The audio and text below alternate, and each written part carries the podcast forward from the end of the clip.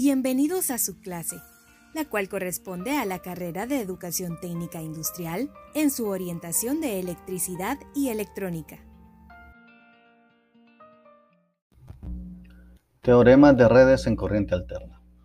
Como lo vimos en nuestra clase de corriente directa, existen diferentes teoremas para poder resolver circuitos eléctricos de mayor complejidad. En este caso, vamos a aplicar esos mismos teoremas pero con dos salvedades. En primera instancia, va a ser para circuitos de corriente alterna, lo cual quiere decir que vamos a autorizar impedancias y fuentes de corriente alterna, tanto de voltaje como de corriente.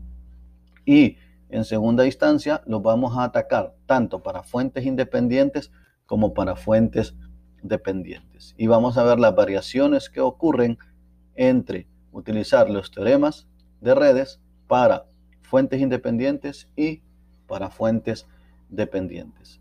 Nos vamos a enfocar específicamente en cuatro teoremas. El teorema de superposición, que nos ayuda eliminando cada una de las fuentes cada vez que vamos a hacer un análisis. El teorema de Thevenin, Norton y máxima transferencia de potencia, que están interrelacionados entre los tres.